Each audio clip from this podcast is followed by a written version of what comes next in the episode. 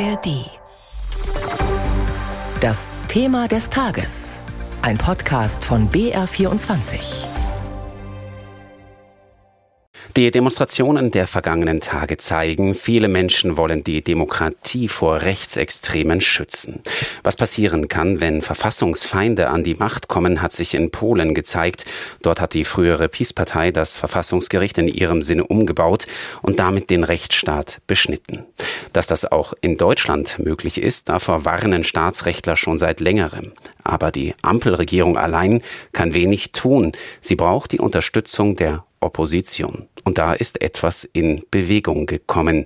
Stefanie Meyer-Nägel mit einem Überblick. Das Redaktionsnetzwerk Deutschland berichtet, Union und Ampel seien sich im Grundsatz einig.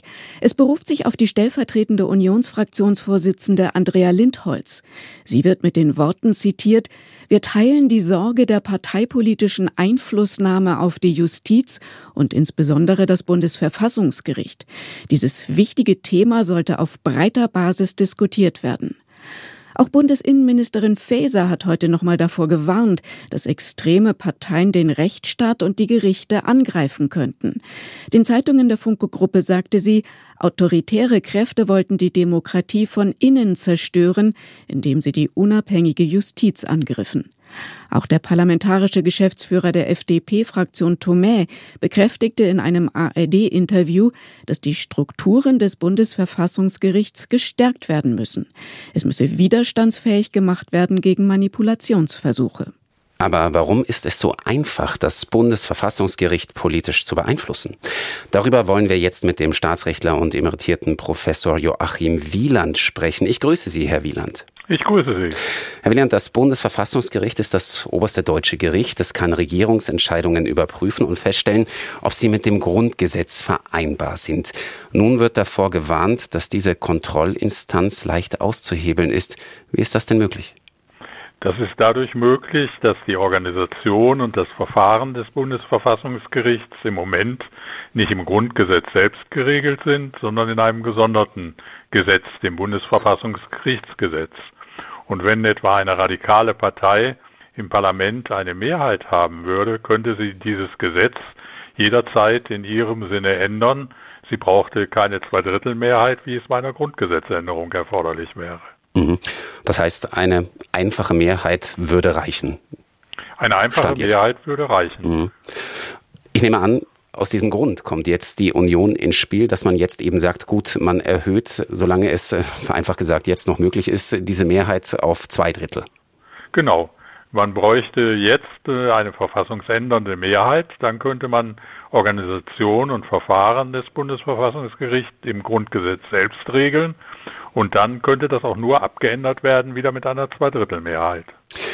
Noch sind wir ja weit davon entfernt, dass radikale Parteien auch die Regierungsmacht in Berlin bekommen. Wir schauen uns gleich die einzelnen Bundesländer an, wo äh, in diesem Jahr auch gewählt wird. Nun gibt es Stimmen in der Union, die kommen der Ampel entgegen. Das haben wir gehört. Es gibt aber auch andere Standpunkte. So spricht der parlamentarische Geschäftsführer der Unionsabgeordneten im Bundestag frei von einer hysterischen Debatte. Er sieht nicht, dass eine extreme Partei im Bundestag mehr als 50 Prozent bekommen könnte. Ich hatte das auch gerade schon erwähnt. Hat er da einen Punkt? Also das muss man natürlich bedenken.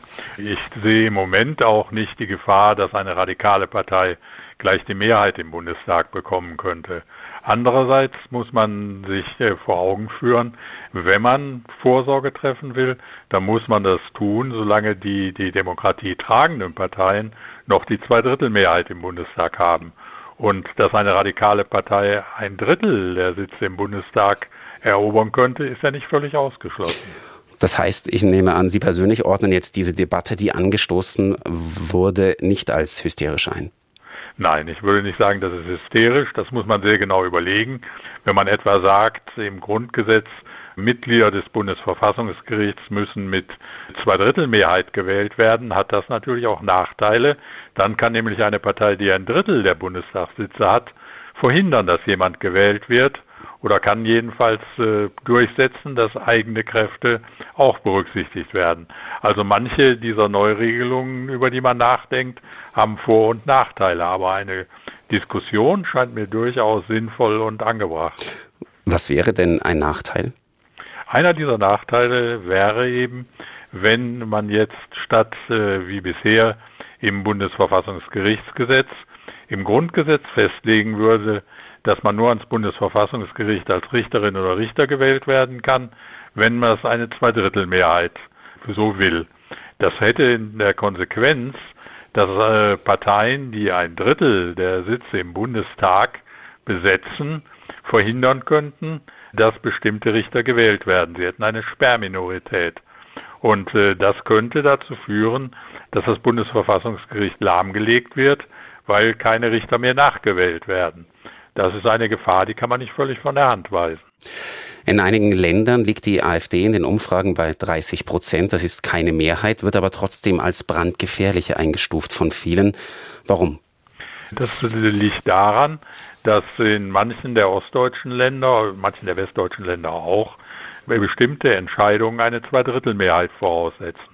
Also der Präsident des Rechnungshofs muss für manchen Ländern mit Zweidrittelmehrheit äh, gewählt werden. Verfassungsrichter auf Landesebene müssen mit Zweidrittelmehrheit gewählt werden.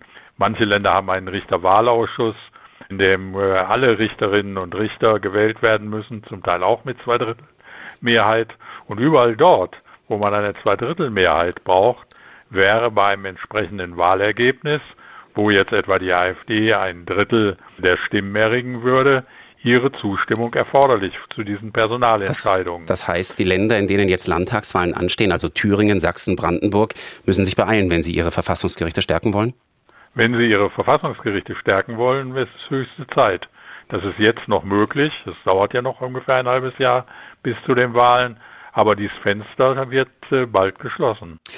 Lassen Sie uns zum Abschluss bitte noch einmal den Blick ein wenig weiten. In der Diskussion um die Macht von Demokratiefeinden wird immer wieder auf Polen verwiesen. Was können wir aus den Erfahrungen der Nachbarn lernen? Wenn man sich das anschaut, wie das in Polen gelaufen ist, dann sieht man, wie leicht doch auch so eine Institution wie ein Verfassungsgericht in seiner Arbeit behindert oder sogar blockiert werden kann.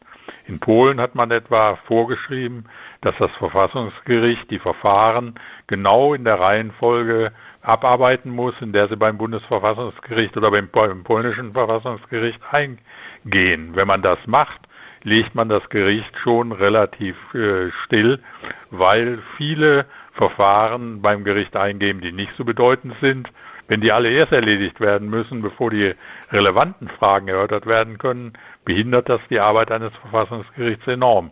Das konnte man jetzt in Polen sehen, wie das funktionieren kann. Und da muss man sich überlegen, ob man das nicht verhindern sollte.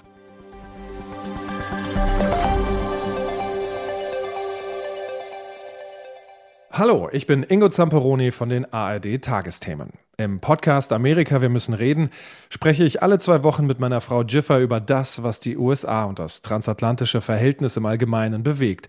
Besonders über den politischen Streit in der amerikanischen Gesellschaft, der ja so viele Themen durchzieht. Denn ähnlich wie das Land ist auch meine amerikanische Familie gespalten.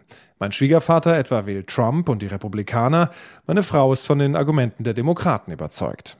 Vor diesem Hintergrund diskutieren wir über Steuern, Abtreibung, über Migration, Waffenrecht oder das komplizierte Wahlrecht.